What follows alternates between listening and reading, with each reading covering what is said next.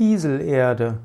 Kieselerde wird, ist medizinisch SiO2, also Siliziumoxid. Kieselerde wird äh, verwendet in Biochemie und Homöopathie, wobei Biochemie eben die Schüssler Salze sind und wird dort als Silicea bekannt. Kieselerde gilt auch als Nahrungsergänzungsmittel, denn Kieselerde kommt eben im Bindegewebe vor.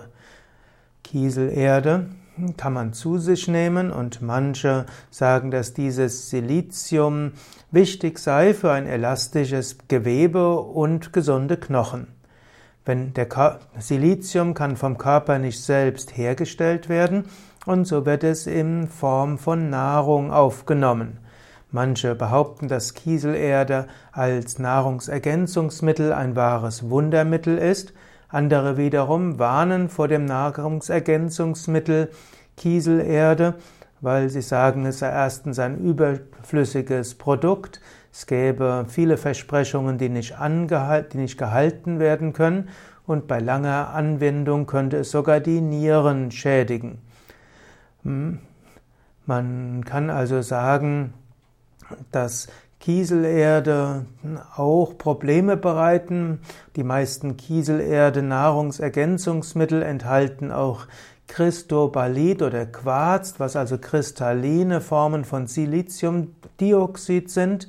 Und diese gelten in der Industrie sogar als Gefahrenstoff, wenn sie als Feinstoffe vorliegen.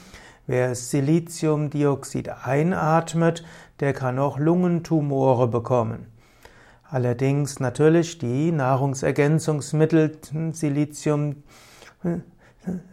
äh, Kieselerde enthalten natürlich nichts, was man einatmen könnte.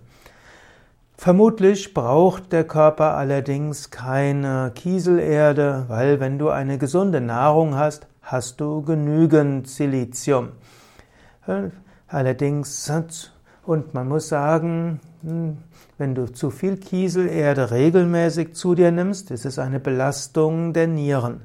Ob du jetzt doch Kieselerde für eine vorübergehende Zeit zu dir nimmst, um zum Beispiel das für deine Nägel und deine Haut oder für deine Haare zu tun, muss wohl abgewogen werden.